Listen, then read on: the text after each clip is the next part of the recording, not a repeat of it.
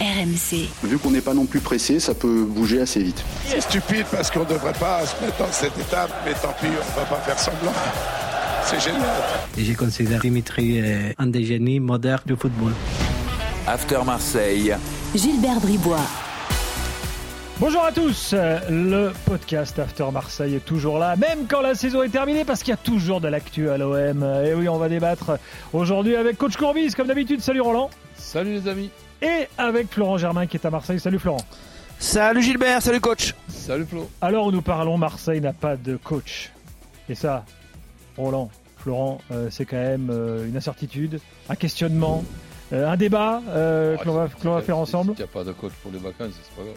Pas encore une inquiétude, ça va. Pas encore une inquiétude. Mais ce qui est intéressant, c'est que Pablo Longoria a donné une longue conférence de presse où il en a parlé. On va décortiquer tout ça ensemble parce qu'il a fait ça, euh, on va dire, en, un peu en toute transparence. Un, exercice euh, de style assez étonnant d'ailleurs, Flo. Si tu peux nous raconter euh, ce qui s'est passé. Il est arrivé, il a dit Posez-moi toutes vos questions. C'est ça? Oui, c'est pas la première fois qu'il le fait. Déjà, ça lui permet d'éviter euh, de répondre aux 75 euh, demandes d'entretien individuel qu'il a Ah. après chaque mercato Malin, ou après chaque saison. Oui, il est malin. Et honnêtement, c'est pas un exercice facile. Et pendant la conférence de presse, mais donc c'est pas la première fois qu'il le fait, hein, donc euh, euh, on commence à s'y habituer. Mais honnêtement, et d'ailleurs je lui ai dit, euh, bon, certains vont dire ouais, tu tu t'as failloté. Non, mais c'est vrai qu'après après coup, on a discuté et je lui ai dit honnêtement, je pense que tous les présidents ne sont pas capables de faire ça, parce qu'en fait, il faut maîtriser les dossiers de A à Z. T'arrives sans filtre, aucune note, personne à tes côtés, et honnêtement, des fois. Euh, voilà, on part pas uniquement sur le sportif. Euh, alors en plus, il y a des présidents qui maîtriseraient pas à 100% certains éléments sportifs. Lui, euh, bon, c'est un directeur sportif dans l'âme, même s'il a très bien pris maintenant, je pense, hein, le, la, voilà, il a enfilé le costume du, président, ça va. Mais euh, honnêtement, c'est pas un exercice euh, évident. Euh, Ça a duré 1h40, euh, je crois. À, ses côtés, il y avait les représentants de la, communication de l'OM qui disaient bon, c'est bon, ça suffit. Non, non, on peut y aller. Il disait Pablo Longoria. Si vous avez d'autres questions, je suis open. Donc euh, S'il fallait faire deux heures, il aurait fait deux heures. Et honnêtement, c'était, intéressant. Euh, et je pense que c'est très bien qu'on fasse justement un petit podcast là-dessus parce que euh, tu, tu peux pas euh, tout retenir et, et donc ça mérite un petit focus, quoi. Alors écoutons-le pour démarrer, Roland, sur son bilan à lui de la saison. Puis tu vas nous dire, coach, si tu partages ce bilan. On, on écoute. Un peu de froid dans l'analyse. Je considère que c'est une saison marquée pour euh, trois moments.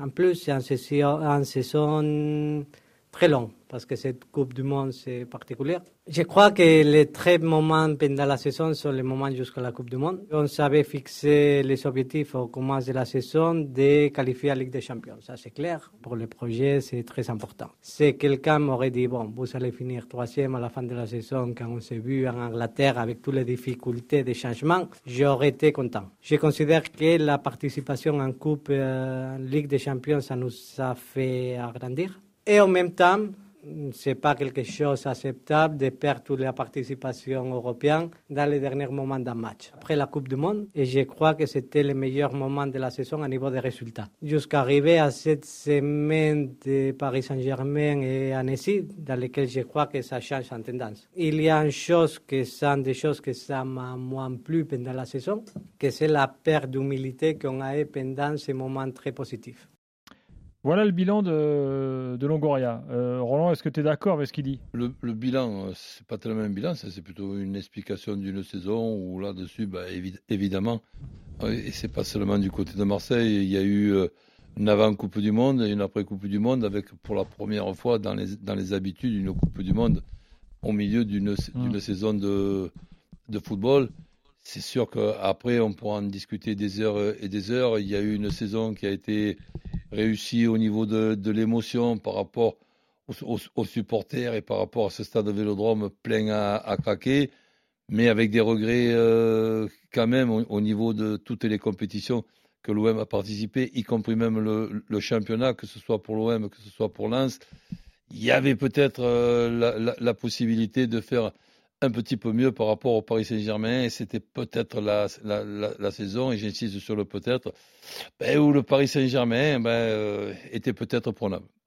Il y, a- il y a un truc, euh, Flo, euh, qui n'était pas, dans- qui est pas dans le son. euh, qu'il a dit, si je me trompe pas, il a dit finalement que le match de Tottenham avait éliminé l'OM de deux coupes d'Europe. Oui, bah c'est sûr, il a, l'OM a été. Ça, Roland éliminé de aurait la pu Ligue la des faire Champions. celle-là. Ouais, mais j'aurais pu, j'aurais Il a pu- pas tort. avec, Oui, oui, ma vision des choses, Hmm. Qui est contestée, mais qui est la mienne, je, pour- je pourrais dire euh, aussi, oui. Mais ça a peut-être permis à l'OM de terminer dans les trois premiers, parce qu'un l'OM qui joue tous les trois jours, encore pendant euh, deux mois, l'OM qu'on a vu, quand ce qui se passait quand il y a tous les trois jours, peut-être même si on est déçu de cette place de, de troisième, l'OM aurait pu faire pire hein, si, si c'était qualifié Alors lui, il est content pour, de pour la, l'Europa League. troisième place. Hein, T'as as entendu dans le son. hein, la Ah ouais. troisième, il est content. Il y a un truc intéressant quand même, ce qu'il dit à la fin. Il dit, en fait, ça m'a pas plu, la perte d'humilité dans les moments positifs. Comment interpréter ça, euh, Flo?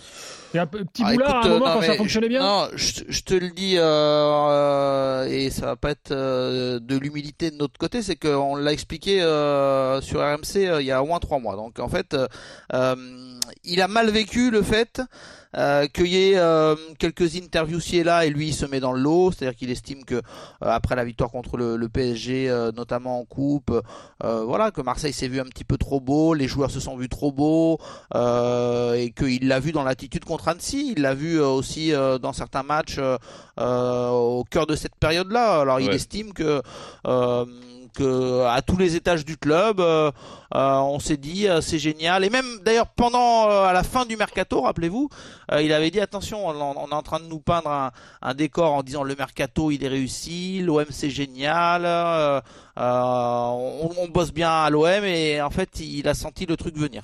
Et c'est vrai que sur RMC on l'avait on l'avait expliqué en disant que euh, on a un Pablo Longoria qui a commencé un petit peu à, à s'inquiéter à ce moment-là, euh, qui a vu les choses venir et effectivement euh, euh, c'était euh, quelques semaines avant euh, euh, les mauvais résultats qu'on connaît de euh, avant le printemps là quand, quand Marseille a commencé après à perdre contre contre le PSG euh, à domicile euh, et puis que ça a été euh, la première claque qui en annonçait d'autres quoi.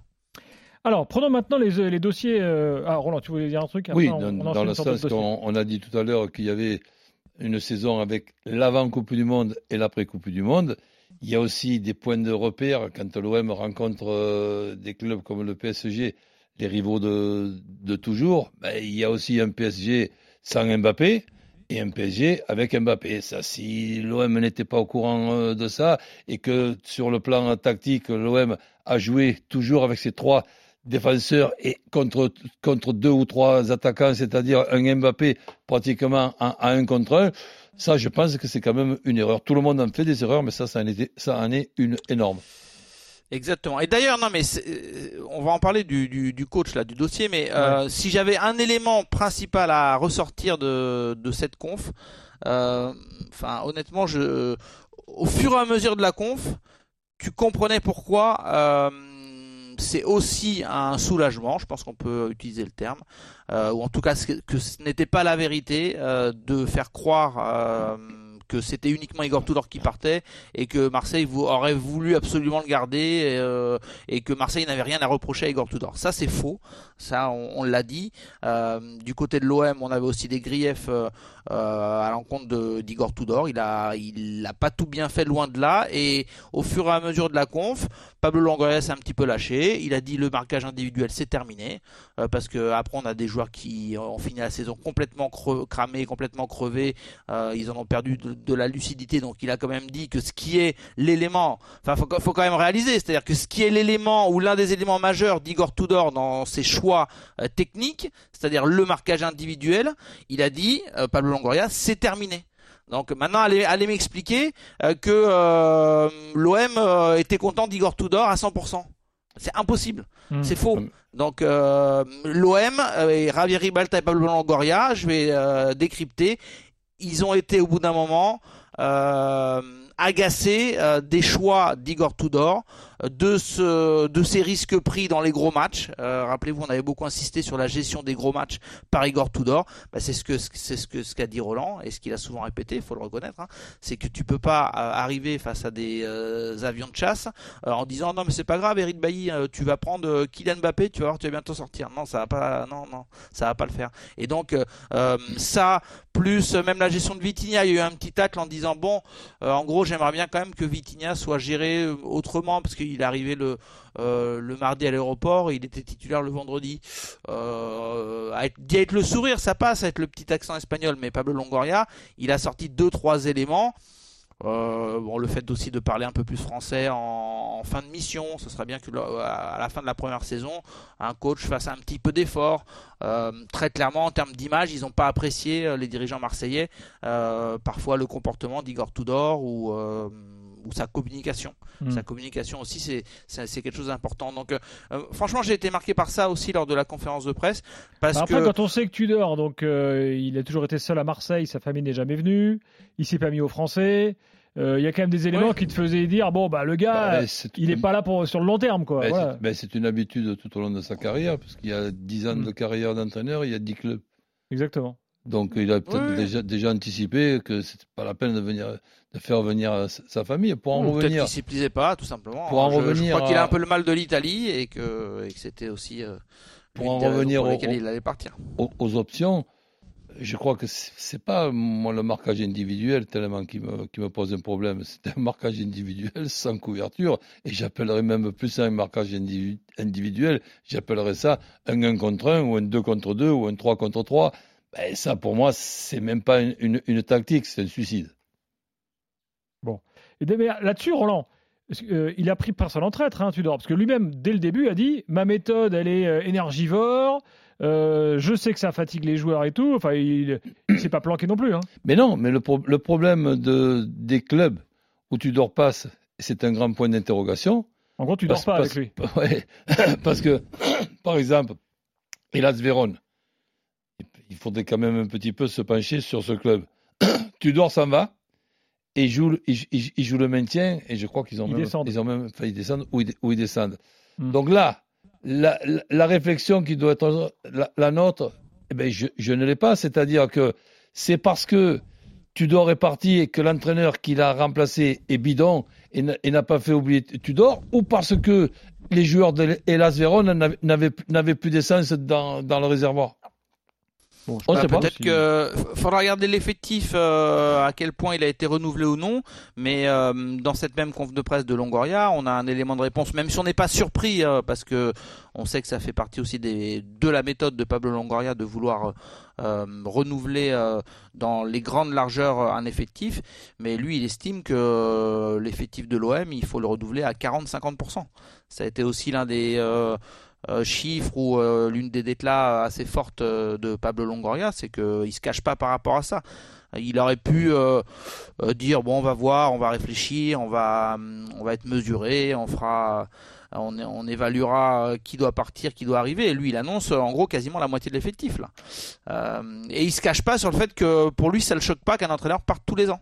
Euh, que le foot est devenu euh, globalement te, te ronge, te consomme, te euh, on est de moins en moins patient euh, nous dans les jugements et eux aussi dans les dirigeants. Donc il estime que bon c'est mieux si tu peux construire, mais si tu peux pas, c'est ben, dans l'air du temps. Je le dis suffisamment. Et je dis pas que décomplexé comme avis. Hein. Je te dis, je, le dis suffisamment. Je dis pas que des conneries.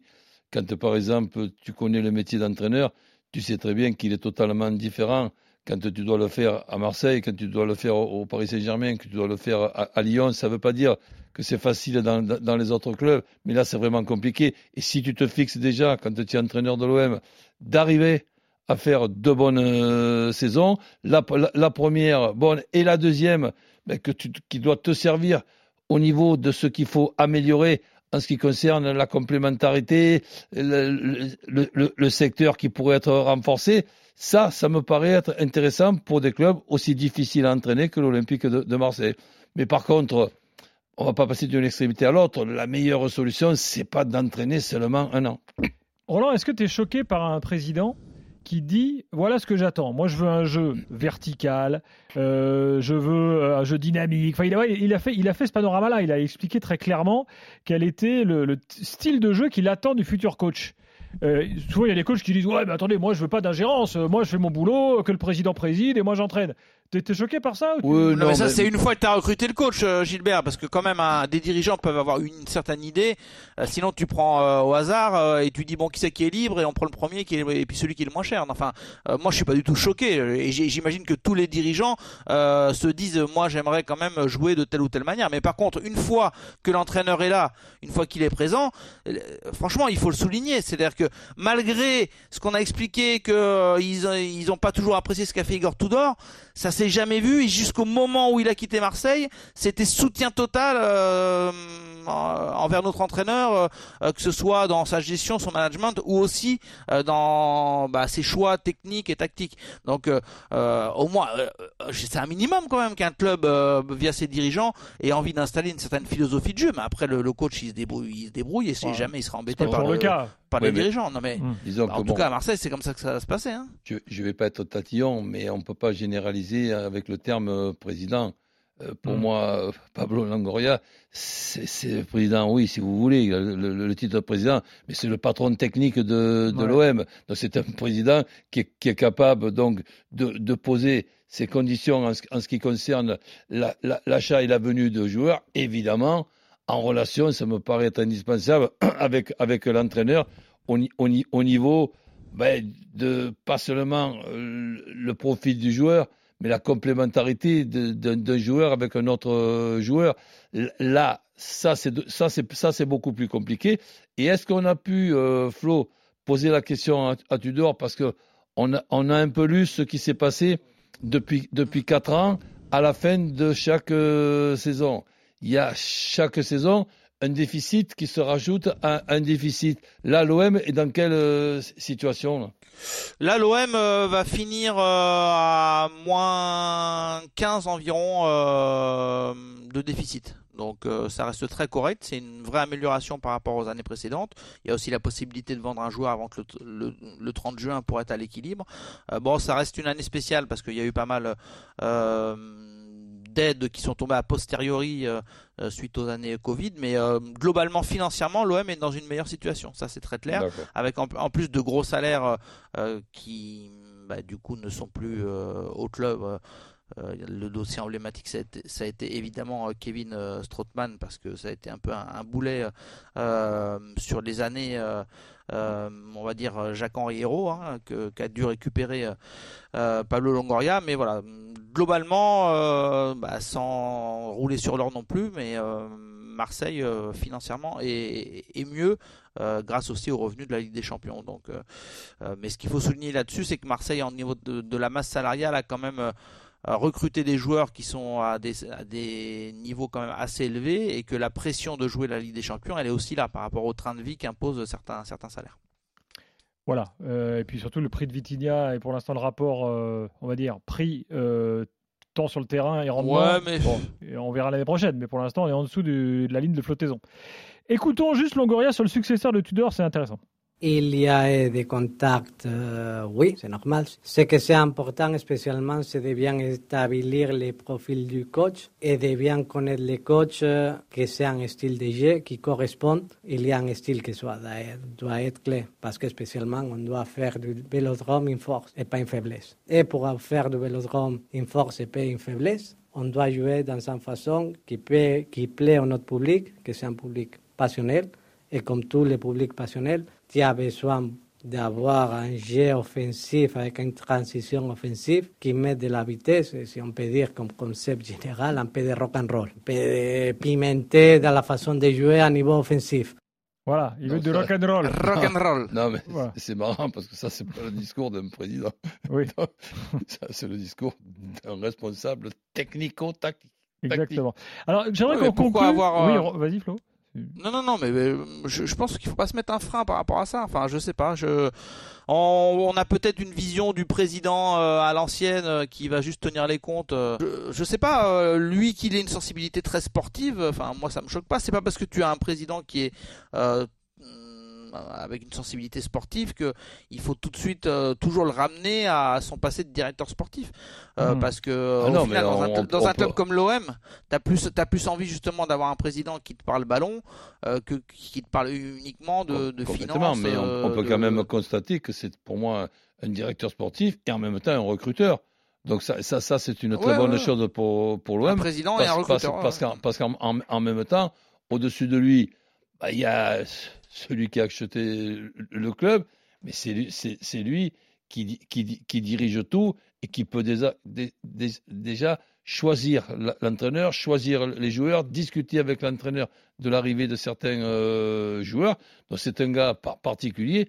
Et même si évidemment euh, il y a eu deux trois erreurs, mais ça tout le monde en fait, il faut quand même lui, lui, lui dresser un, un grand coup de chapeau. J'aimerais qu'on conclue avec le, le dossier Sanchez. Il gagne 3 millions d'euros par an à l'OM. L'Arabie Saoudite lui en offre 10. Qu'est-ce qu'il va faire? Euh, lui veut, euh, écoute, euh, à l'heure où on parle, hein, à l'heure où on enregistre ce podcast, euh, je pense qu'on peut dire que lui il va privilégier. euh, il a encore envie de d'ambition sportive. Euh, Ah, donc, donc il va euh, s'asseoir écoute, sur je 7 peux- millions d'euros. Je, je- je sais pas. euh, je peux peut-être peut-être que non. Peut-être qu'au final il fera le choix de l'argent. C'est c'est pas non plus totalement impossible. J'ai pas dit que son Mais choix était arrêté. Ça Mais, mais, dépendra- mais, mais euh, ce que je peux vous dire, c'est que ça négocie encore avec l'OM. Ça négocie encore avec l'OM au niveau salaire. Et, et- et l'OM jamais ne va pouvoir, euh, ne serait-ce que proposer euh, euh, la moitié, enfin, ou en tout cas, euh, évidemment, ne va pas s'aligner par rapport aux propositions venues Ouais. d'Arabie Saoudite. Mm. Donc, pour moi, le fait que ça continue de négocier et que les relations restent bonnes entre Alexis Sanchez et l'OM, c'est un signe positif. Euh, donc, euh, je, je, je, je- là, c'est un dossier qui est, quand même- qui, qui, qui est pas encore figé, qui peut évoluer et qui est un peu délicat. Mais euh, je, pense qu'il y a encore des si- chances qu'Alexis reste à l'OM. Voilà, l'Arabie la si l'Arabie Saoudite a mis Sanchez dans une liste, ok, mais si l'Arabie Saoudite a mis Sanchez en tête de, ce- de cette- de cette liste, ben, tu- as remarqué Roland qui donne 200 millions à Benzema, euh, 100 à N'Golo Kanté et 10 à Sanchez. Donc il y a quand même une hiérarchie là. Ben, mais, mais justement, c'est une hiérarchie ou une inquiétude? C'est-à-dire qu'ils peuvent, s'ils ont vraiment envie de le prendre, dans, ce- dans cette liste-là qui est en tête de liste, ben, ils, vont- ils vont lui, lui proposer une somme qui sera difficile qu'il qu'il refuse. Après, est-ce que Benzema vaut 20 Sanchez? Ça, c'est une question. Ah ben ça, c'est vrai, c'est- une bonne question. Oh, je, Ouais, je sur pense sur cette saison, beaucoup. je pense pas. Sur Ouais. cette saison, je pense pas. Merci Flo, merci Roland. Allez, on on revient la semaine prochaine. Il y aura forcément de l'actu. hein, parce qu'à l'OM, même Ouais. quand il n'y a pas de match, il y a de l'actualité. À la semaine prochaine. Bye bye. RMC After Marseille.